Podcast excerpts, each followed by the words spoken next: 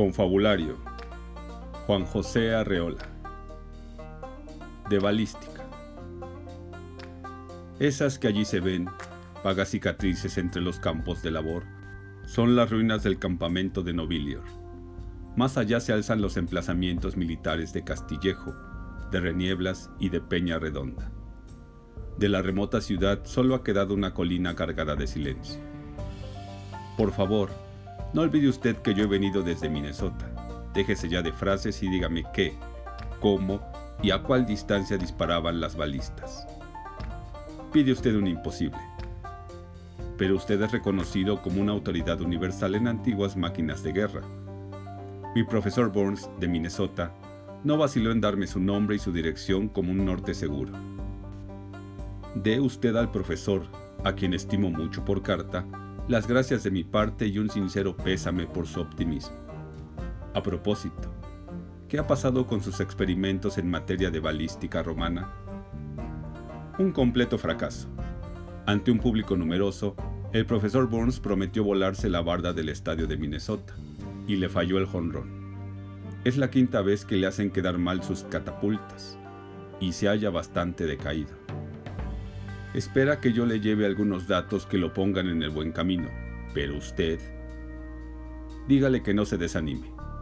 El malogrado tocar von Soden consumió los mejores años de su vida frente al rompecabezas de una Setsivia Machina que funcionaba a base de aire comprimido.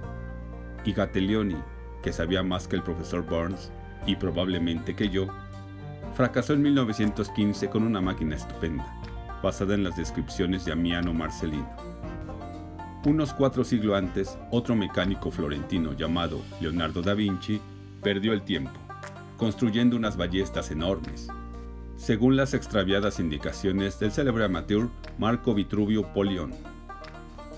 Me extraña y ofende, en cuanto devoto de la mecánica, el lenguaje que usted emplea para referirse a Vitruvio, uno de los genios primordiales de nuestra ciencia. Ignoro la opinión que usted y su profesor Burns tengan de este hombre nocivo. Para mí, Vitruvio es un simple aficionado. Lea usted por favor su Libri Decem con algún detenimiento. A cada paso se dará cuenta de que Vitruvio está hablando de cosas que no entiende. Lo que hace es transmitirnos valiosísimos textos griegos que van de Eneas el Tácito a Herón de Alejandría, sin orden ni concierto. Es la primera vez que oigo tal desacato. ¿En quién puede uno entonces depositar sus esperanzas? ¿Acaso en Sexto Julio Frontino? Lea usted su Stratagematon con la mayor cautela. A primera vista se tiene la impresión de haber dado en el clavo, pero el desencanto no tarda en abrirse paso a través de sus intransitables descripciones y errores. Frontino sabía mucho de acueductos, atarjeas y cloacas, pero en materia de balística es incapaz de calcular una parábola sencilla. No olvide usted, por favor, que a mi regreso debo preparar una tesis doctoral de 200 cuartillas sobre balística romana y redactar algunas conferencias. Yo no quiero sufrir una vergüenza como la de mi maestro en el estadio de Minnesota. Cíteme usted, por favor, algunas autoridades antiguas sobre el tema. El profesor Burns ha llenado mi mente de confusión con sus relatos, lleno de repeticiones y de salidas por la tangente. Permítame felicitar desde aquí al profesor Burns por su gran fidelidad Veo que no ha hecho otra cosa sino transmitir a usted la visión caótica que de la balística antigua nos dan hombres como Marcelino, Arriano, Diodoro, Josefo, Polibio, Vegesio y Procopio. Le voy a hablar claro. No poseemos ni un dibujo contemporáneo, ni un solo dato concreto. Las pseudobalistas de Justo Lipsio y de Andrea Palladio son puras invenciones sobre papel, carentes en absoluto de realidad. Entonces, ¿qué hacer? Piense usted, se lo ruego, en las 200 cuartillas de mi tesis, en las 2.000 palabras de cada conferencia en Minnesota. Le voy a contar una anécdota que lo pondrá en vías de comprensión. Empiece usted. Se refiere a la toma de Ségida. Usted recuerda naturalmente que esta ciudad fue ocupada por el cónsul Nobilior en 153. Antes de Cristo. Me parece innecesario más bien dicho, me parecía innecesario hacer a usted semejantes precisiones. Usted perdone. Bueno, Nobilior tomó Ségida en 153. Lo que usted ignora con toda seguridad es que la pérdida de la ciudad, punto clave en la marcha sobre Numancia, se debió a una balista. ¿Qué respiro? Una balista eficaz. Permítame, solo en sentido figurado. Concluye usted su anécdota. Estoy seguro de que volveré a Minnesota sin poder decir nada positivo. El cónsul Nobilior, que era un hombre espectacular, quiso abrir el ataque con un gran disparo de catapulta. Dispénseme, pero estamos hablando de balistas. Y usted y su famoso profesor de Minnesota, ¿pueden decirme acaso cuál es la diferencia que hay entre una balista y una catapulta? ¿Y entre una fundíbula, una doríbola y una palintona? En materia de máquinas antiguas, ya lo ha dicho don José Almirante, ni la ortografía es fija ni la explicación satisfactoria. Aquí tiene usted estos títulos para un mismo aparato. Petróbola, litóbola, pedrera o petraria. Y también puede llamar usted onagro, monáncona, políbola, acrobalista, quirobalista, toxobalista y neurobalista a cualquier máquina que funcione por tensión, torsión o contrapesación. Y como todos estos aparatos eran desde el siglo IV a.C., generalmente locomóviles, les corresponde con justicia el título general de carrobalistas. Lo cierto es que el secreto que animaba a estos iguanadontes de la guerra se ha perdido. Nadie sabe cómo se templaba la madera, cómo se adobaban las cuerdas de esparto, de crin o de tripa, o cómo funcionaba el sistema de contrapesos. Siga usted con su anécdota antes de que yo decida cambiar el asunto de mi tesis doctoral y expulse a mis imaginarios oyentes de la sala de conferencias. Nobilior, que era un hombre espectacular, quiso abrir el ataque con un gran disparo de balista. Veo que tiene usted sus anécdotas perfectamente memorizadas. La repetición ha sido literal. A usted, en cambio, le falla la memoria. Acabo de hacer una variante significativa. ¿De veras? He dicho balista en vez de catapulta, para evitar una nueva interrupción por parte de usted. Veo que el tiro me ha salido por la culata. Lo que yo quiero que salga por donde sea es el disparo de Nobilior. No saldrá. ¿Qué? ¿No acabará usted de contarme su anécdota? Sí, pero no hay disparo. Los habitantes de Cejida se rindieron en el preciso instante en que la balista, plegadas todas sus palancas, retorcidas las cuerdas elásticas y colmadas las plataformas de contrapeso, se aprestaba a lanzarles un bloque de granito. Hicieron señales desde las murallas, enviaron mensajeros y pactaron. Se les perdonó la vida, pero a condición de que evaluaran la ciudad para que Nobilior cediera el imperial capricho de incendiarla. Y la balista se estropeó por completo. Todos olvidaron de ella, incluso los artilleros, ante el regocijo de tan módica victoria. Mientras los habitantes de Ségida firmaban su derrota, las cuerdas se rompieron, estallaron los arcos de madera y el brazo poderoso que debía lanzar la descomunal pedrada quedó en tierra exánime, desgajado, soltando el canto de su puño. ¿Cómo así? ¿Pero no sabe usted acaso que una catapulta que no dispara inmediatamente se echa a perder? Si no le enseñó esto el profesor Burns, permítame que dude mucho de su competencia. Pero volvamos a Ségida. Nobilio recibió además 1.800 libras de plata como rescate del agente principal, que inmediatamente hizo moneda para conjurar el inminente motín de los soldados sin paga. Se conservan algunas de esas monedas. Mañana podrá verlas usted en el Museo de Numancia. ¿No podrá usted conseguirme una de ellas como recuerdo? No me haga reír. El único particular que posee monedas de la época es el profesor Adolfo Schulte, que se pasó la vida escarbando en los escombros de Numancia, levantando planos, adivinando bajo los surcos del sembrado la huella de los emplazamientos militares. Lo que sí puedo conseguirles es una tarjeta postal con el anverso y reverso de la susodicha moneda. Sigamos adelante. Nobilior supo sacarle mucho partido a la toma de Ségida, y las monedas que acuñó llevan por un lado su perfil y por el otro la silueta de una balista y esta palabra, Ségisa. ¿Y por qué Ségisa y no Ségida? Averígüelo usted. Una errata del que hizo los cuños. Esas monedas sonaron muchísimo en Roma, y todavía más, la fama de la balista. Los talleres del imperio no se daban abasto para satisfacer las demandas de los jefes militares, que pedían catapultas por docenas y cada vez más grandes. Y mientras más complicadas, mejor. Pero dígame algo positivo, según usted, ¿a qué se debe la diferencia de los nombres si se alude siempre al mismo aparato? Tal vez se trata de diferencias de tamaño, tal vez se debe al tipo de proyectiles que los artilleros tenían a la mano. Vea usted, las litobolas o petrarias, como su nombre lo indica, bueno, pues arrojan piedras, piedras de todos tamaños. Los comentaristas van desde las 20 o 30 libras hasta los 8 o 12 quintales.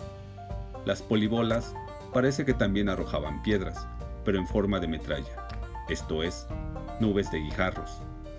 Las doribolas enviaban, etimológicamente, dardos enormes, pero también haces de flechas, y las neurobalistas, pues vaya usted a saberlo.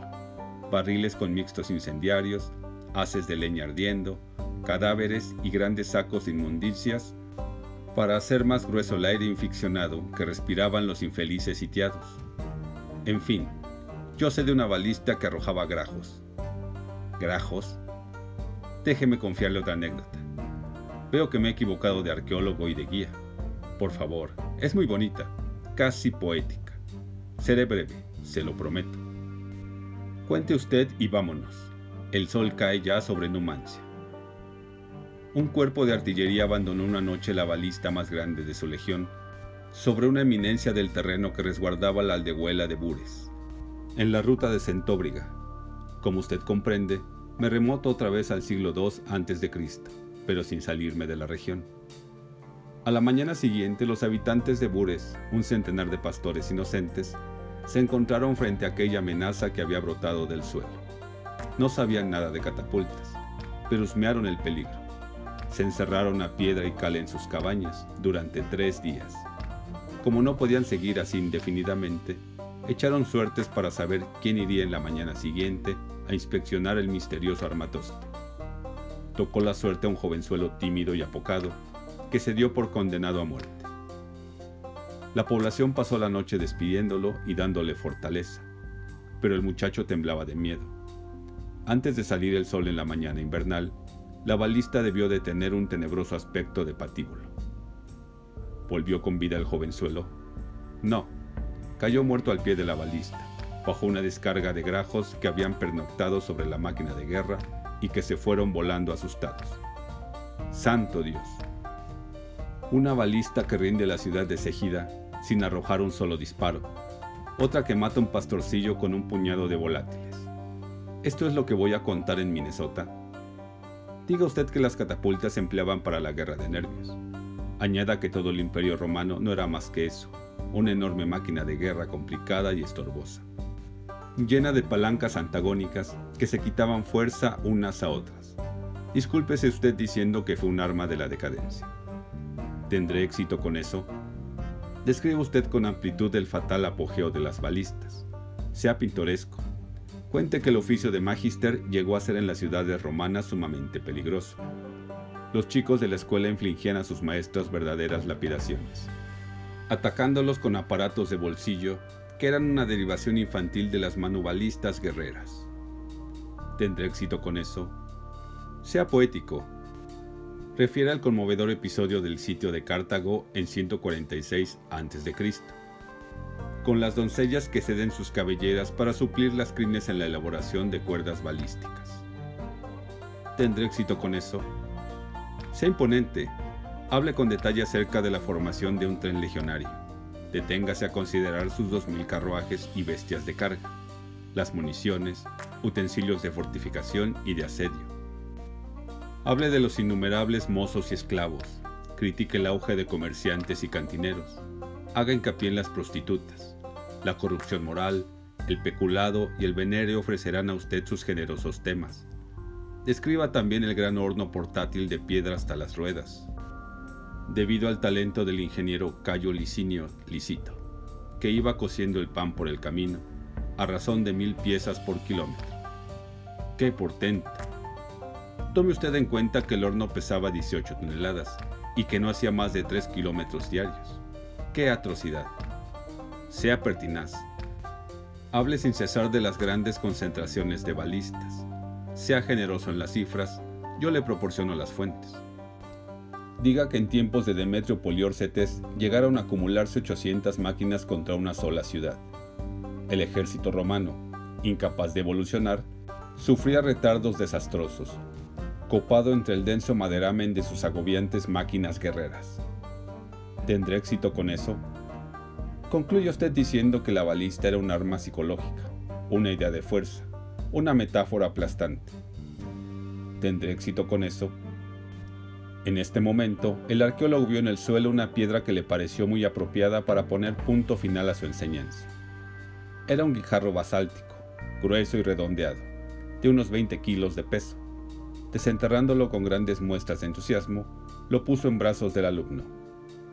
Tiene usted suerte, quería llevarse una moneda de recuerdo, he aquí lo que el destino le ofrece.